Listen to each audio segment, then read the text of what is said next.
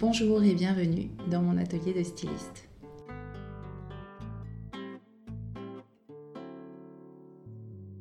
Bienvenue dans Histoire d'artisan. Je suis Lisa Millet et je serai votre guide dans l'exploration de l'artisanat. Je vous fais découvrir les visages, ou plutôt les voix, de ces femmes et hommes qui ont décidé de passer leur vie à créer.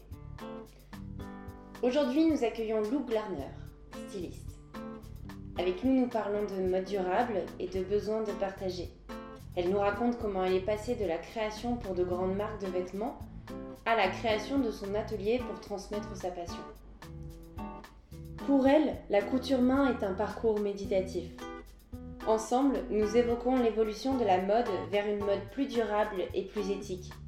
Personnellement, elle me donne beaucoup d'espoir et j'espère que ce sera le cas pour vous aussi. Belle écoute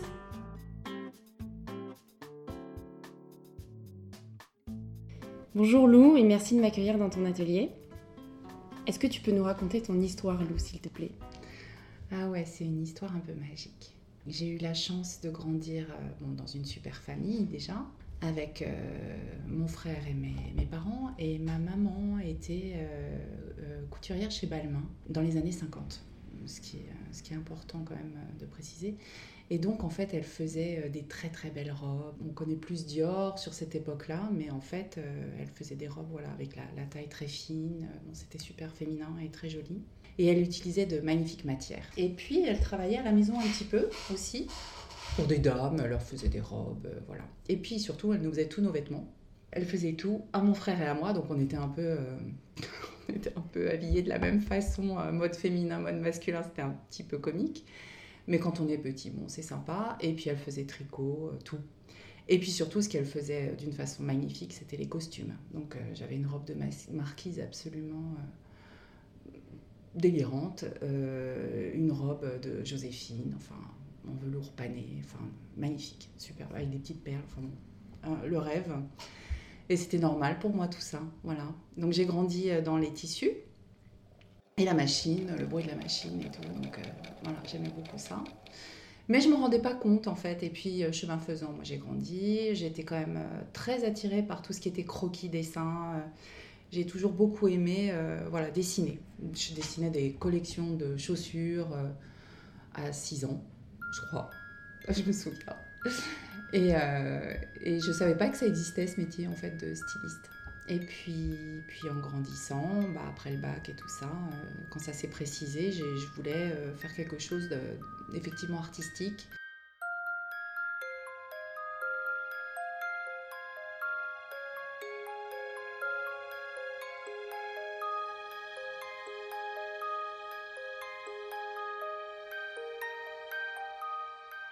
Et j'ai fait une école de mode qui s'appelle S-Mode, euh, où là j'ai énormément dessiné pour le coup, j'ai fait que dessiner tout le temps. Euh, et puis, euh, puis j'ai travaillé assez rapidement derrière en fait.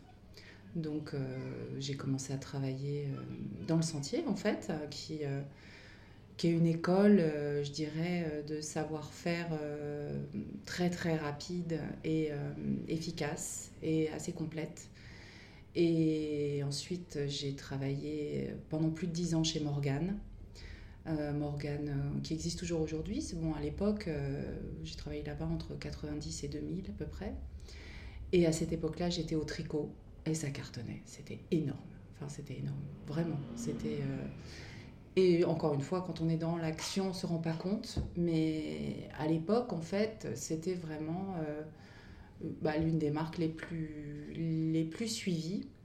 Et du coup, on avait un budget alloué pour travailler euh, ce que tu tu es dans une petite boîte euh, qui n'est pas connue. Et donc je faisais euh, des shoppings de trois jours à Tokyo, trois jours à, New York, trois jours à Florence. J'allais dans les salons professionnels. Je voyais plein de belles choses. Bon, par contre, c'était sportif parce qu'il fallait avoir un rythme très soutenu de travail. ma boss était très exigeante et très professionnelle, ce qui n'est pas toujours le cas, mais là, elle était vraiment super pro. Et euh, elle avait des équipes de stylistes incroyables et on avait un, ouais, on avait un rythme de travail fou, vraiment. Et donc là, bah, j'ai beaucoup voyagé, euh, j'ai appris beaucoup de choses. J'étais donc spécialisée dans le tricot également dans les doudounes. Et ce qui est très intéressant, je trouve, avec le recul, c'est que en fait, quand je suis rentrée dans la société, pratiquement toute la fabrication était en France. Donc on travaillait beaucoup en région parisienne, Clamart essentiellement, Roanne aussi un petit peu. Avec nos tricoteurs, on travaillait en partenariat, c'était des gens super. Et puis euh, en Italie aussi un petit peu. Et puis chemin faisant, en fait, euh, de plus en plus, on a commencé à faire les premiers dossiers en Chine. Donc c'est récent, tu vois, c'est pas, pas si vieux que ça. Et donc c'est avec ma coéquipière, on était les premières de la société à faire les dossiers en Chine pour euh, donc les pulls et pour les doudounes. Donc on était, on n'a pas été là-bas, enfin moi j'y suis pas allée, mais par contre il fallait faire des dossiers techniques avec toutes les mesures, donc le côté presque modélisme que je n'avais pas jusqu'à présent, euh, bah, je l'ai vraiment euh, appliqué là, c'est-à-dire modélisme, savoir euh, réaliser un, vêtement et surtout avoir toutes les cotes. et en fait, on est obligé, parce que quand on envoie un dossier à l'autre bout du monde, si on ne met pas toutes les informations, bah, ce qui arrive, c'est complètement l'envers. Donc il faut être le plus précis possible pour pas perdre de temps et que notre modèle arrive bien comme on veut. Donc il faut être super pro, quoi. Donc c'était passionnant. Et en plus, euh, parallèlement au côté commercial, donc on faisait à peu près 500 modèles par an, euh, en plus, à côté de ça, on avait les défilés de presse. Défilés de presse, ça veut dire, euh, on avait, en fait, avant de faire la collection commerciale, on faisait voilà, des modèles beaucoup plus pointus, beaucoup plus créatifs. Et c'est là où on s'éclatait vraiment avec des recherches de fils, des trucs incroyables. Mais tout le monde nous copiait hein, à l'époque. On était vraiment assez, enfin, on était plutôt leader dans le côté commercial, évidemment, c'était pas de la haute couture, mais euh, c'était, c'était très passionnant. Et donc ces défilés de presse, ben, on faisait, euh, voilà, on travaillait avec. Euh, à l'époque, il y avait chez Morgan Frédéric Trouroy, qui, qui est styliste chez Manouche. C'est la styliste de Manouche. Donc elle était dans l'équipe pour vous dire, voilà, peu près, le, enfin pour te dire le, l'esprit, quoi. C'était quand même un niveau super. Et puis on travaillait, voilà, on avait une attachée de presse, et voilà, on faisait ces collections-là. J'y suis restée assez longtemps. Et puis après, euh, bah après j'ai eu des enfants euh, et je me suis petit à petit euh, distanciée un petit peu de, de, ce, de ce métier. Enfin, pas du métier, parce que le métier est toujours passionnant, mais par contre, j'avais un peu plus de recul parce que ça, prend tout, quoi, en fait. Ça, prend, ça prend énormément de temps et dès qu'on se promène, on, on pense boulot, on regarde les vitrines. enfin, c'est un métier, en fait, où on ne peut pas dire bon ben voilà, euh, je ferme la porte du bureau et j'oublie tout. Non, en fait, on est styliste tout le temps, c'est-à-dire qu'on voit le type qui passe en vélo, ah tiens, ses chaussettes, euh, bah tiens, là, euh, chez la boutique de déco, bah tiens, là, la vitrine, enfin, c'est tout le temps en fait. Donc, c'est, ça fait partie de nous. On est, on est imprégné de, bah, de cette... c'est un intérêt qu'on a, on a une curiosité naturelle vers les choses. Et puis après, à nous de savoir les exploiter pour travailler, quoi. Après, j'ai euh, j'ai donc euh, travaillé, euh, bah, j'ai continué à travailler dans le sentier beaucoup. Donc je travaillais avec des gens comme Koukaï, Bréal et tout ça, mais en, comment dire, en, je faisais leur collection, mais c'était en indépendant en quelque sorte. Je travaillais dans une boîte qui, qui faisait des dossiers pour eux. Et j'ai travaillé pas mal de temps comme ça. Entre-temps, j'ai oublié de dire que j'ai travaillé aussi dans le jean alors là, c'était très intéressant aussi. Je suis partie vivre à Toulouse et, euh, j'ai travaillé avec le styliste qui, euh, qui, avait fondé Liberto, les jeans à l'époque, qui était aussi euh, super connu. Et après Liberto, il avait monté un bureau de style et là, j'ai travaillé dans le jeanswear, workwear. Et là, c'était la découverte aussi. J'ai adoré parce que c'était tout un univers. Je regardais les Sears, c'est des magazines un peu comme la redoute du, du, vêtement de travail américain des années 20 euh, je regardais euh, tous les vêtements euh, militaires, tout ce qui est en fait vêtements utiles. Et, c'était passionnant parce que là, j'ai découvert tout un, voilà, de plein, plein, plein de choses, des matières. Donc, on travaillait le jean, les traitements de jean. Et je travaillais beaucoup en fabrication en Grèce, donc je voyageais pas mal aussi. aussi aux États-Unis. Et, et c'était tout un autre univers que le sentier Morgane, très féminin et tout, pépette. Là, euh, bah, c'était euh, les mecs, euh, le côté très. presque cow-boy, quoi. C'était assez. c'était ouais, très, très masculin, bref.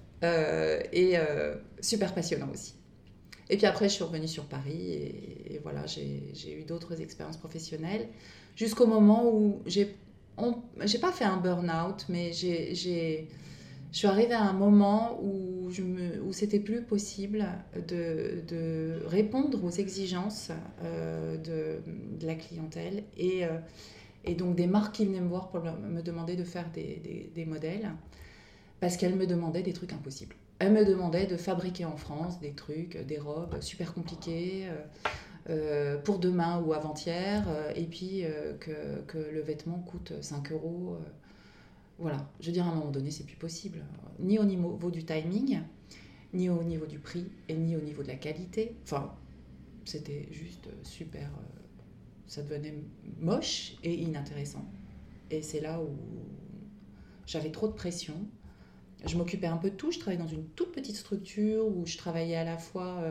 Je recevais les clientes, je faisais les modèles, je, faisais les prix. Euh, euh, je suivais la production. Euh, voilà, c'était très très large comme spectre, mais c'était super intéressant parce que du coup, c'est comme si c'était ma boîte en fait, mais sauf que c'était pas ma boîte. Et, et j'avais trop de stress. Et voilà c'est là où j'ai arrêté de travailler pour l'industrie textile.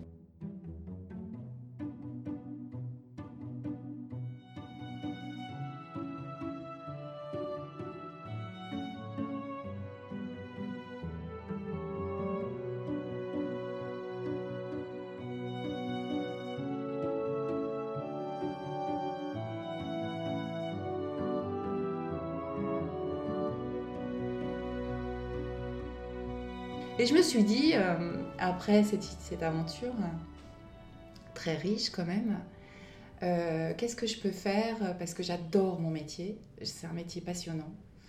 On touche les matières, on a des relations avec les gens, avec les artisans, les, les ouvriers dans les ateliers, des gens qui ont un savoir-faire.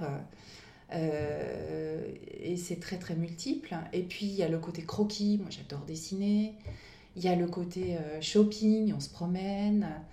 Il y a le côté, comme je disais, euh, voilà, toujours s'imprégner de nouvelles idées, donc curiosité qu'on nourrit quotidiennement, euh, s'entourer de belles choses.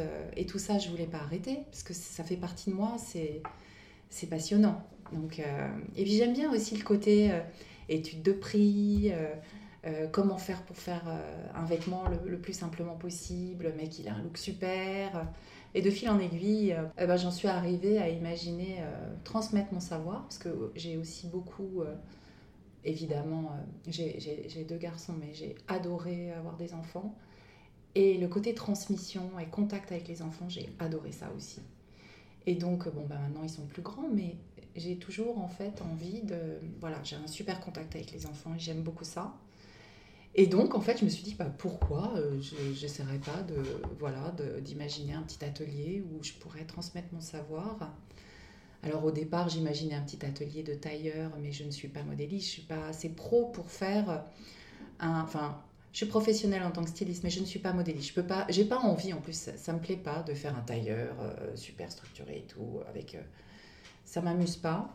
Et ce qui me plaît, c'est le look, avoir un look sympa pas forcément dans les tendances, mais qui plaisent aux gens, que les gens arrivent à trouver leur identité avec un vêtement, et puis qu'ils arrivent d'une manière assez simple à le réaliser. C'est magique, je trouve. Parce qu'en fait, bon, bah, on n'a plus besoin d'aller dans les boutiques, on peut trouver son tissu qui se correspond, euh, la forme qui correspond à son corps et qui nous fasse envie. Et du coup, c'est beaucoup plus ciblé, et, ça, ça me plaît, parce que du coup, euh, ça met en valeur les gens, et puis surtout leur prouver que eux-mêmes, chacun, peut faire un vêtement, quoi besoin de. Voilà, c'est pas compliqué en fait. Et, et, de, tu vois, je suis arrivée à, à, cette, à cette idée et à l'idée de faire un atelier. Et alors là, bon, évidemment, j'ai appelé toutes mes copines. Bon, et puis j'ai eu plein de cobayes. Donc des copines qui ont fait l'atelier en cobaye. Et on s'est éclaté, quoi. C'était super sympa. Euh. Et elles ont adoré euh, vivre cette expérience de couture avec moi. Donc euh, elles choisissaient tout, elles faisaient leurs vêtements sur mesure.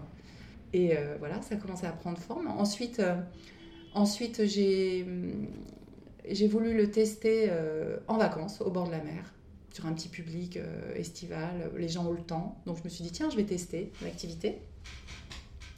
Et c'était super aussi parce que j'avais des petites filles qui venaient, là là là, atelier de styliste, alors ça fait rêver. Et elles repartaient toutes avec leurs petits vêtements, elles avaient tout choisi, les rubans, les trucs. Et c'était super, vraiment super plaisant, des échanges. Quand je suis avec des petites filles de 6 ans, j'ai 6 ans. Quand je suis avec une femme de 40 ans, j'ai 40 ans. C'est vraiment super agréable. Et puis, bah voilà, jusqu'au moment où j'ai trouvé un, petit atelier à côté de chez moi, parce que pour moi c'est important aussi d'être à proximité de, de, mon habitation, pas passer trois heures dans les transports, donc j'ai eu la chance de pouvoir le faire. Et donc, dans cet atelier, bah voilà, je, je, donne tous ces cours, tout, toutes ces possibilités de croquis, de vêtements, de, réalisation de soi, en fait, pour les gens. Et parallèlement à tout ça, il y a eu, en fait, un mouvement euh, qui a commencé aussi à prendre forme et qui rejoint tout à fait ce que j'ai vécu, c'est-à-dire que quand moi je disais c'est plus possible de faire un vêtement à 5 euros euh, en France euh, parce qu'on n'est pas en Chine et qu'il y a des charges et que c'est on peut on peut pas faire ça. bah, c'est développé aussi en France toute une, prise de conscience. Les gens commencent à prendre conscience pour la nourriture beaucoup plus, mais maintenant pour le vêtement beaucoup. Et en fait, voilà, donc je me renseigne beaucoup euh, sur, euh, sur Facebook, j'alimente beaucoup euh, mes recherches sur, sur bah, les tissus. Les tissus, voilà, il faut savoir que le polyester, c'est du pétrole, qu'on met ça sur la peau, que, que, c'est la deuxième industrie la plus polluante sur la planète, le textile. Que on, avant d'avoir un jean sur les fesses, et eh ben, il a fait 3000 fois le tour de la planète, en avion, en bateau qu'il y a des pesticides pour cultiver le coton, euh, que... Enfin, c'est un truc de dingue, quoi. Donc quand on commence à prendre conscience de tout ça, bah voilà, on n'a plus envie de participer à ce mouvement et c'est aussi ça qui a fait que j'ai pris beaucoup de recul par rapport à l'industrie textile.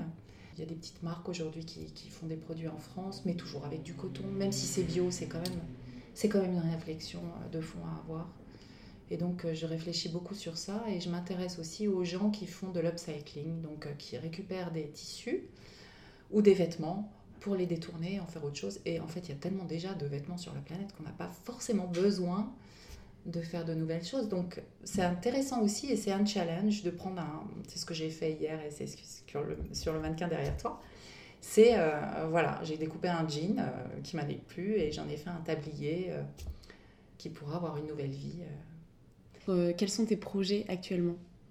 Ben Justement, ça rejoint, ça rejoint tout à fait cette réflexion. C'est que euh, bon, j'ai envie de continuer mon atelier parce qu'il n'y a rien de plus beau que d'avoir euh, une petite fille de 7 ans qui arrive ici et qui repart avec un vêtement qu'elle a entièrement fait toute seule. Enfin, je trouve ça génial. Parce que c'est une partie de sa personnalité, c'est révéler un peu quelqu'un.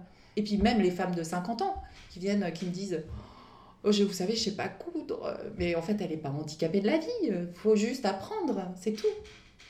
Donc ça, ça me plaît beaucoup d'aider les gens à faire ça.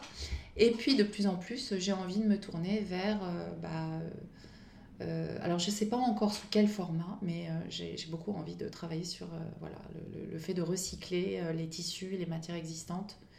Peut-être pas faire une marque, mais davantage développer peut-être les ateliers ou faire une marque. Je ne sais pas encore, mais je suis vraiment au carrefour là où je réfléchis beaucoup sur ce sujet parce que c'est un, un enjeu euh, d'avenir. Et puis je trouve ça beau, et puis c'est actuel, et puis c'est pour moi, les nouvelles tendances d'aujourd'hui, c'est ça en fait. Aujourd'hui, la façon dont fonctionne euh, ton atelier, il est basé que sur des, sur des cours euh, Oui, alors je fais un peu des produits, je fais quelques petits produits qui sont des, des kits en fait, pour, pour que les gens puissent partir en week-end et ils ont tout dedans, tout est prêt, il euh, n'y a plus qu'à coudre en fait. Avec une aiguille. Euh, parce peut. Ah oui, ce que j'ai pas dit aussi, ce qui est quand même important, c'est que c'est de la couture à la main, c'est sans machine. Et c'est aussi, alors au début mon mari m'a dit mais t'es folle. Et en fait, euh, bah en fait c'est très important et c'est vrai que j'en ai pas parlé du tout. C'est le côté un peu zen, un peu, on parle de, beaucoup de trichothérapie ou voilà, façon de, la façon de faire quelque chose à la main euh, sans machine. C'est assez essentiel et donc ça, enfin, tu pourrais témoigner hein, parce que tu as, vécu ça. et, euh, et c'est, je trouve ça très plaisant et les gens apprécient beaucoup. Au début, ils sont peut-être un peu étonnés, mais en, fait, c'est voilà. D'abord, on peut aller partout avec son aiguille, son fil, on peut coudre n'importe où. Tout mon atelier, tout ma conception, c'est tout faire à la main. Mais euh, j'ai vraiment pas envie de tout faire vite comme, comme l'industrie. J'ai plus envie du tout de ça. Au contraire, faut prendre le temps de vivre, faut prendre le temps de choisir, le temps de s'écouter. Ça fait partie du, processus et de l'idée de l'artisanat aussi, je pense. Enfin, il y a un côté, on est avec soi-même, on s'écoute. Et c'est quelque chose de très.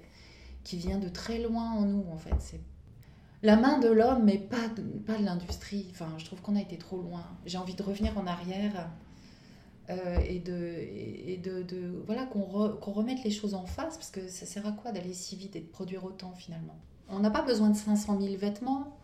On n'a pas besoin de changer euh, toutes, toutes, les années euh, de, de, de mobilier. Et tu penses que c'est possible justement qu'on ralentisse? Oh bah Moi je fais tout pour, hein. oui. Ah oui. T'y crois pas? Si, si, j'y crois. Mais euh, est-ce que tu vois le futur de notre société euh, qui, qui, va ralentir? Comment tu, comment tu vois en fait l'artisanat dans le futur le... Non mais ça va faire peur. Moi je pense beaucoup à Astérix en fait. Tu vois non mais j'imagine un peu le petit village. J'aimerais bien qu'on revienne, tu vois, avec le village, avec le poissonnier, tu vois, les petits commerces de proximité. Et quand j'entends et quand je vois des articles sur ouais, c'est génial, on a Ikea qui s'installe en ville, bah euh, non, c'est une catastrophe. Tous les petits commerçants qui font des trucs euh, à côté, magnifiques, on va pas les voir.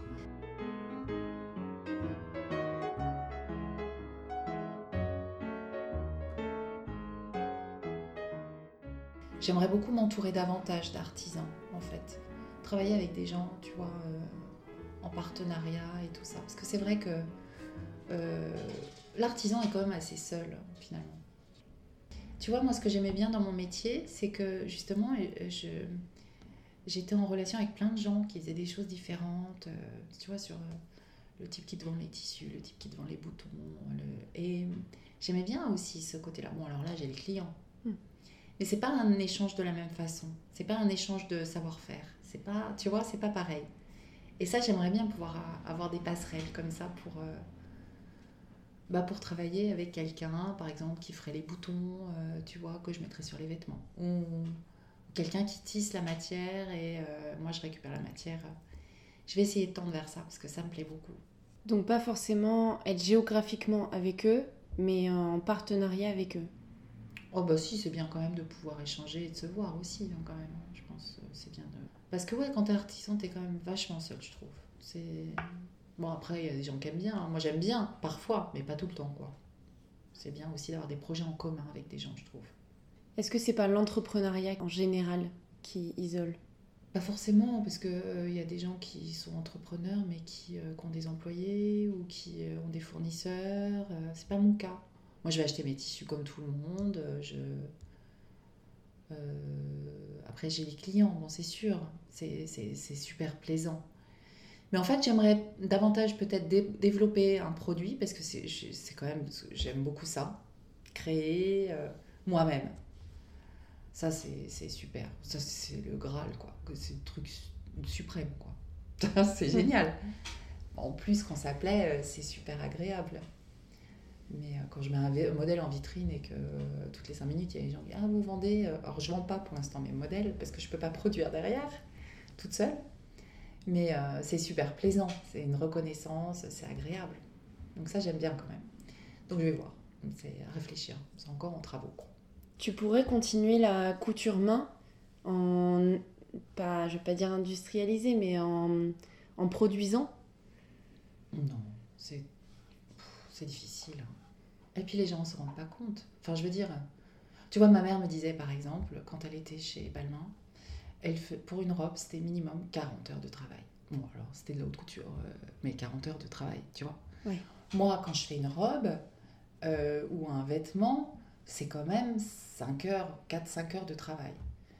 Euh, les gens, ils sont pas prêts à payer, ils veulent payer, parce qu'ils voient des prix 5 euros la robe à côté ils comprennent pas encore euh, la différence. Mais c'est fou, quoi. Moi, j'essaye de, leur expliquer, mais la valeur des choses, le temps qu'on passe. Euh, Alors moi, c'est plaisant, mais je pourrais pas vivre en, vendant une robe 5 euros, en mettant 5 heures de travail dessus, sans parler des matières. Non, c'est pas possible. Et puis les gens qui essayent, sincèrement, euh, chapeau. Puis ils ont un autre positionnement, ils sont plus euh, peut-être dans justement euh, la haute couture ou la couture. Et ça, c'est pas forcément un univers qui me correspond bien. Enfin, moi, je suis pas trop là en fait. Moi, je suis plus dans le. Je suis plus simple. Enfin, je, plus. J'ai envie d'être plus sur le vêtement du quotidien voilà, pas un vêtement euh, exceptionnel. Ça n'empêche pas, hein, ça peut être un vêtement exceptionnel, mais j'ai pas envie de mettre des plumes, des strass, des je sais pas quoi. Euh. Moi, j'aime bien les choses relativement simples, mais qui ont une âme en fait. Si tu lances ton projet de, de création de vêtements, toi tu ferais la création, est-ce que tu ferais la production ou tu ferais produire? Ça peut être une réflexion parce que je vois plein de gens qui, euh, qui créent et qui font produire euh, de façon relativement artisanale, euh, qui font travailler des gens en difficulté. Ou, ça, je trouve ça vachement beau aussi. Ça, c'est super. Parce que ça, la boucle est bouclée. Enfin, je trouve que si tu recycles, il y a des gens qui font ça. Tu recycles un tissu, tu fais travailler des gens qui ont besoin de travailler. Je trouve c'est vachement beau. Enfin, chapeau. Franchement, je trouve c'est magnifique de faire ça. Je sais pas si je ferais ça, parce que moi j'aime bien maîtriser, j'aime bien, euh, coudre aussi. Euh, du coup, maintenant que j'ai découvert ça, parce qu'avant je faisais absolument pas de couture, hein, c'est avec mon projet que j'ai découvert euh, la façon de coudre soi-même. Avant, c'était hors de question que je prenne une aiguille, quand j'étais styliste uniquement dans l'industrie. Donc, euh, non, je trouve, je pas, je vais essayer de faire moi-même une partie, puis peut-être, euh, oui, en partenariat avec d'autres personnes, comme je te disais, je sais pas encore. Si, si je savais, je te dirais. Est-ce que tu peux me raconter une anecdote sur une période de ta vie qui fait que tu as été inspirée, tu as changé? Bah euh, oui, j'étais inspirée par ma mère, ça je l'ai déjà dit les, gens euh, avec lesquels j'ai travaillé, c'était des gens qui avaient une personnalité très forte. Et c'est intéressant, on est un petit peu comme envoûté par ces gens. Euh, c'est un rapport humain assez particulier. Il n'empêche que c'était mes idées. Mais ils se les approprient forcément. Eux, ils donnent le chemin, mais les idées, après, ils les prennent des autres quand même. C'est un peu comme des gourous, quoi. Je sais pas expliquer. C'est très particulier. Alors, c'est pas une anecdote, mais c'est un, un, fait. Quoi. des fois, on peut se retrouver dans une situation, dans une entreprise, les gens qui ont monté la boîte ont tellement de force de caractère. T'es un peu hypnotisé, quoi.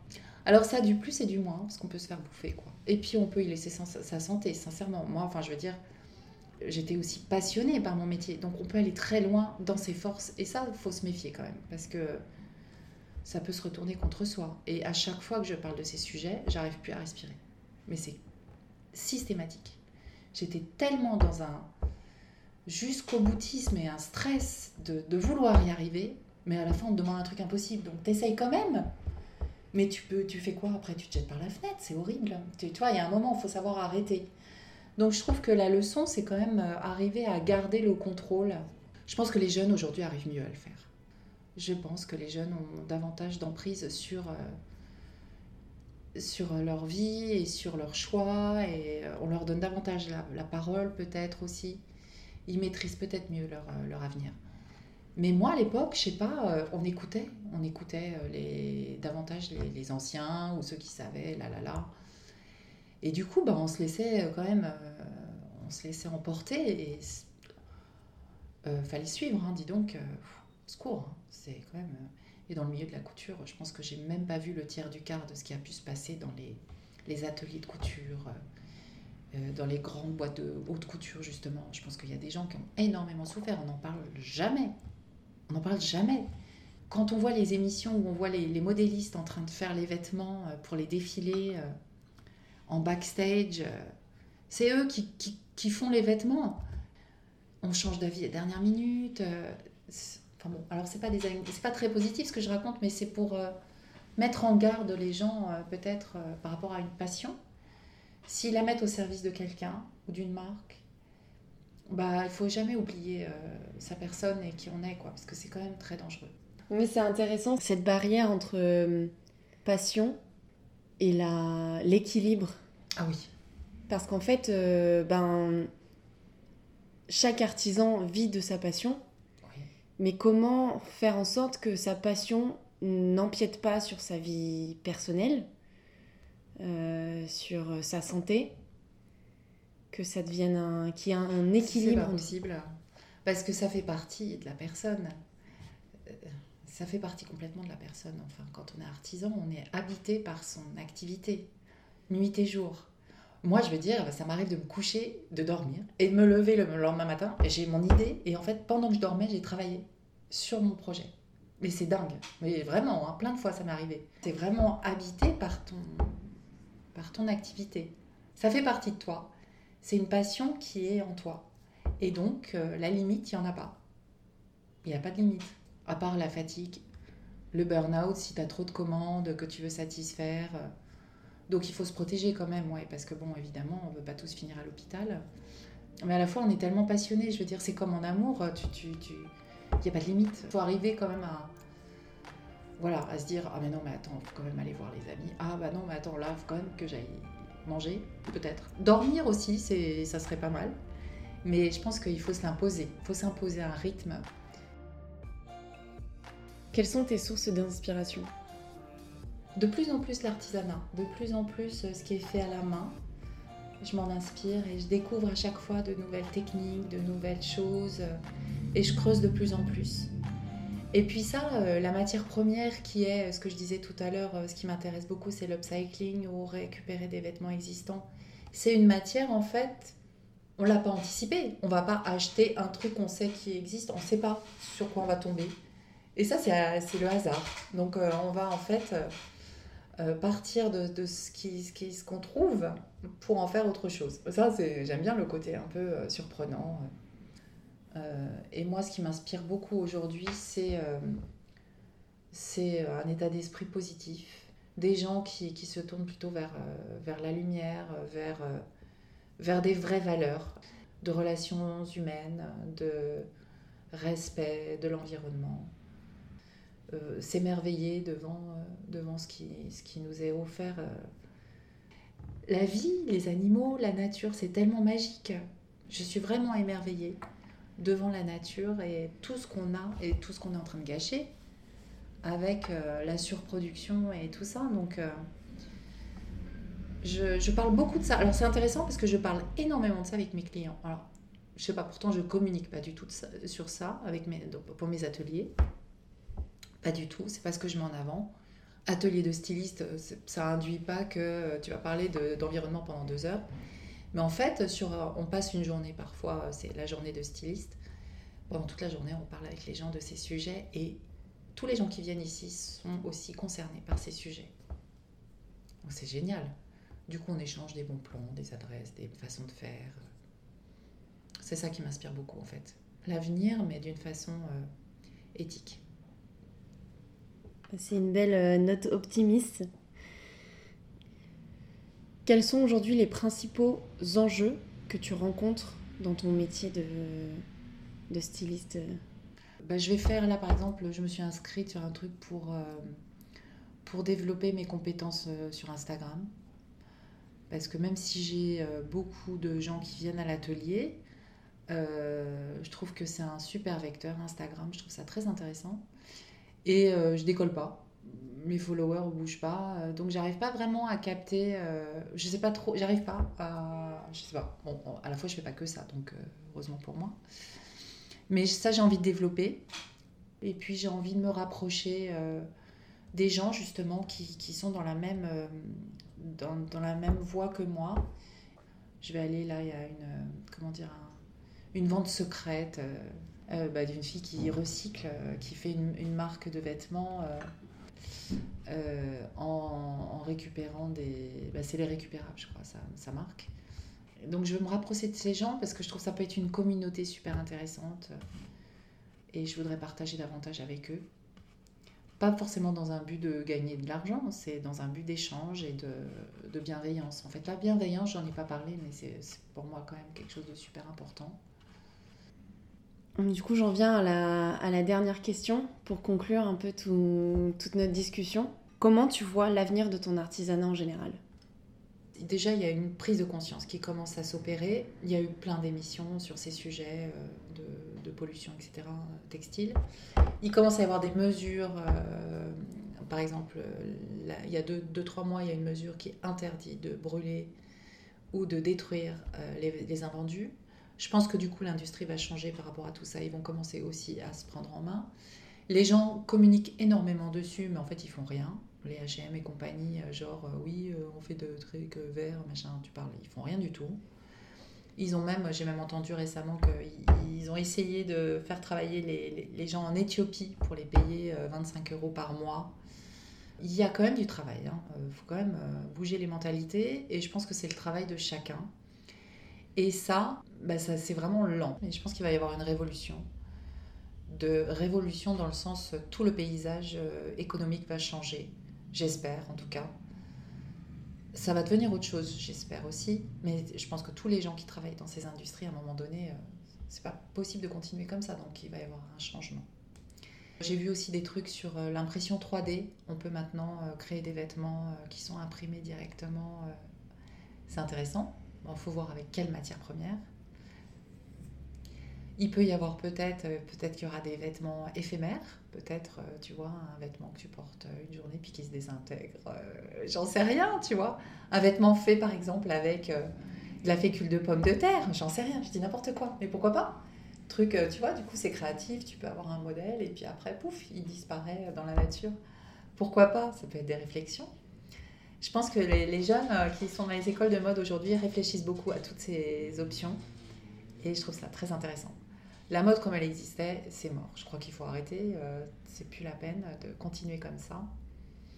C'était beau, mais je trouve que la mode, comme je disais tout à l'heure, la mode aujourd'hui, c'est euh, pour moi voilà, de, créer, mais en, en, conscience, avec ces sujets. Voilà. Donc ça peut être des nouvelles matières.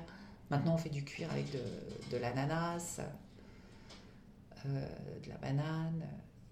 Euh, tu vois, c'est des nouvelles matières qui ne polluent pas en se détruisant. Bon, après, est-ce que ça pollue pas en fabriquant? Bon, sûrement moins que du plastique en tout cas. Mais il y a tout un travail. Euh, et ça, c'est passionnant. Il faut s'intéresser à tout ça. Et je pense qu'il faut encourager en achetant. En achetant bah, les, les, tennis Veja, les, les jeans. Euh, alors j'ai vu qu'il y avait des jeans fabriqués en lin. Le lin, c'est comme on est, quand même le premier producteur mondial de lin. C'est une matière qui nécessite de, qui n'a pas besoin d'eau pour pousser, qui n'a pas besoin de pesticides et qu'on exporte.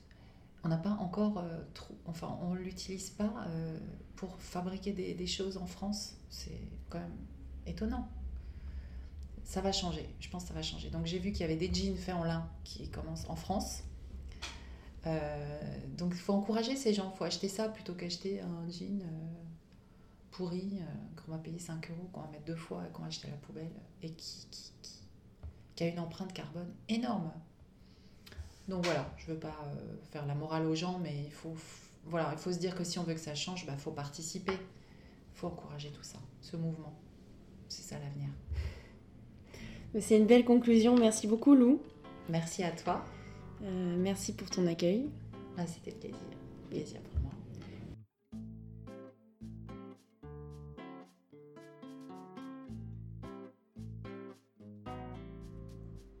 Merci beaucoup pour votre écoute. J'espère que le parcours de Lou vous aura inspiré. Si vous avez des questions, des suggestions ou que vous souhaitez interagir, rendez-vous sur Facebook ou Instagram à Histoire d'artisans. N'hésitez pas à mettre une note sur iTunes pour faire découvrir les histoires d'artisans au plus grand nombre et à vous abonner sur votre plateforme de streaming préférée. Je vous dis à très vite avec une nouvelle histoire.